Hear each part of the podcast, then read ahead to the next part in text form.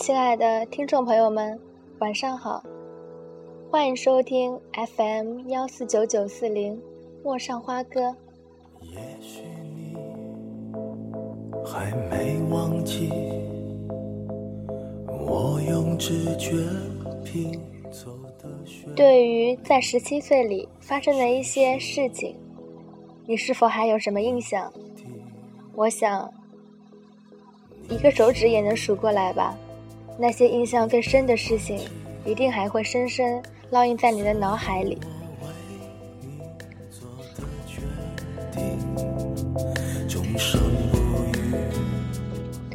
我呢，对于十七岁的事情已经很少回忆，许是没时间，许是太遥远，也可能是怕想起那么美好的年纪，会让自己难过。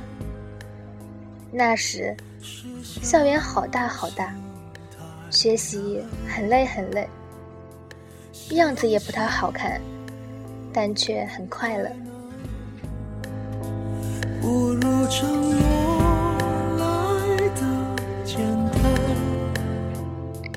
十七岁，其实已经有些模糊。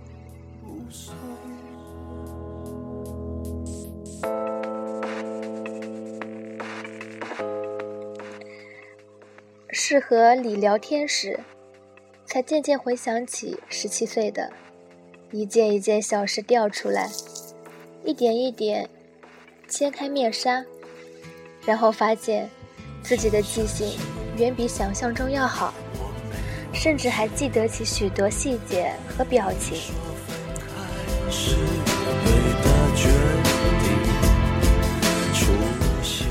许是十七岁时。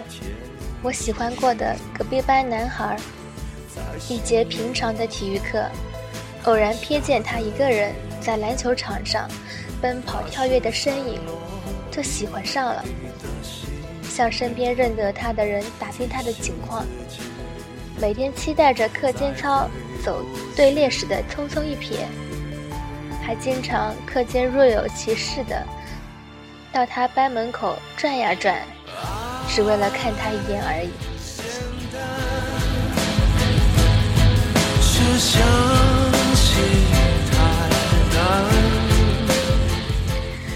他是篮球校队的成员，私下也经常和其他班打比赛。于是，篮球场成了我可以放心大胆看他的唯一场所。有比赛的中午，我都是三两下吃好饭。然后飞奔到篮球场，在场边最近的位子席地而坐，也不尖叫，也不加油，就是安静的坐着。散场后再安静的离开。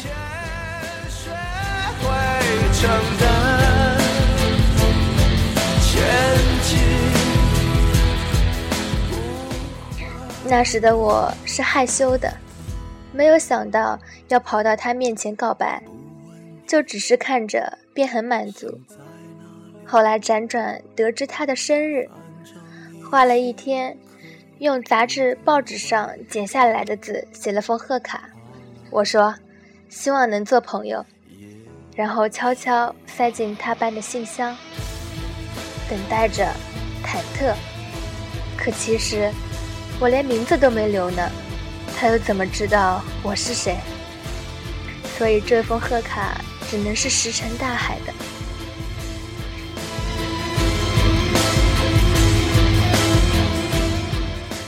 那年圣诞，我又寄了张贺卡，还写了封长长的信。我说：“希望你能记得一个叫蚊子的女孩。”当时听说他收到好几个女孩的贺卡，别的看完就撕掉了，只有我的他留了起来。同班一个关系很好的男孩认得他，自告奋勇跑去问，提起那张贺卡，提起我，他对那男孩说，他会记得这个叫蚊子的女孩的。就这样，他知道了我，但也仅仅是知道而已。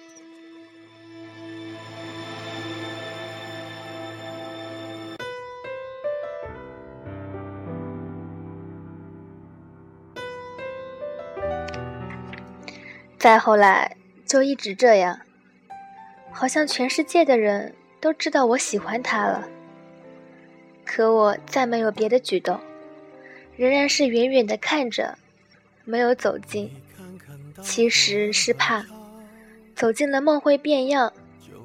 我对他没有任何了解，我喜欢的更多是自己的想象。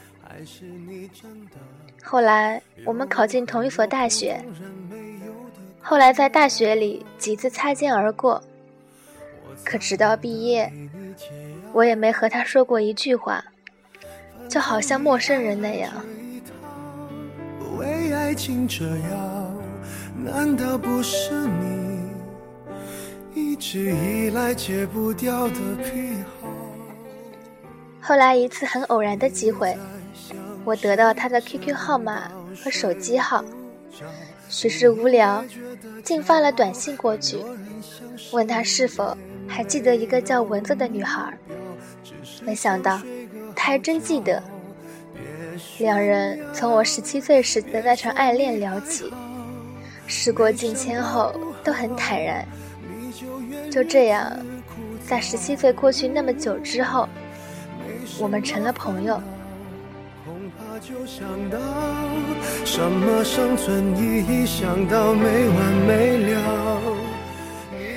我们只在网上聊天，很少碰见。但碰到总会聊几句，有时说篮球，有时说说学习。那时他和女朋友在北京，后来有段时间很久都没碰到他。但我学习很忙，也没注意到这些。当他再出现时，已经是几个月之后了。原来他失了恋，并且去了别的地方。后来不知怎么，两人像认识很多年的老朋友那样，就熟悉起来了。他新交的女朋友会跑到网上来告诉我，有了烦恼也会向我倾诉。了解一些之后，才发现他跟我高中想象的那个人完全不一样，也很普通，有些臭屁，但很坦诚，很适合做朋友。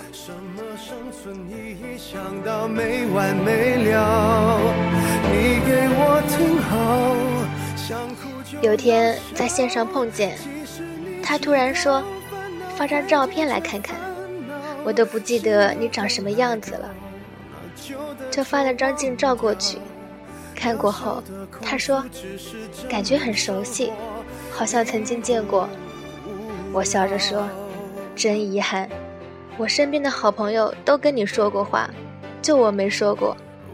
他也笑，跟我说话又不用交钱的。是啊，不用交钱的。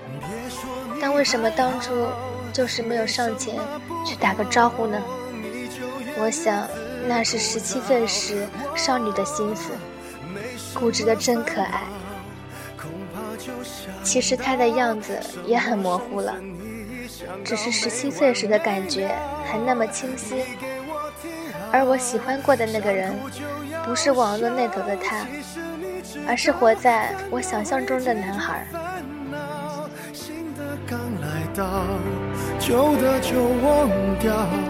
那个男孩走路会习惯性的摆动手指，常常爬到高高的足球场上看比赛。喜欢骑一辆银色无后盾的自行车，他留在那个其实很小的校园里，留在我不再回来的十七岁。